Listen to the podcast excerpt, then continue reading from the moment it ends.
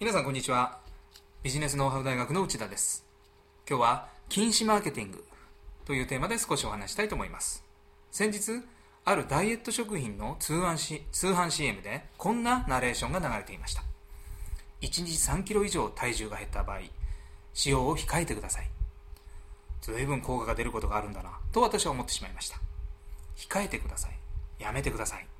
こんなあえて否定的な言葉を使うことで逆にお客様の信用を高めることができる場合もあるのです。1日3キロ以上体重が減ります。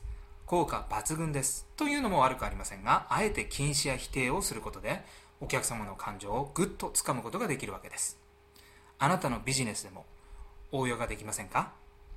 例えば一つ例を挙げるなら SEO 対策のノウハウを売る場合なら弊社の SEO ノウハウは絶対に自信があります。と言って成功例を挙げるのもいいですが一方でこの SEO ノウハウを買われたお客様は他の人にノウハウの内容を語ることを固く禁じます。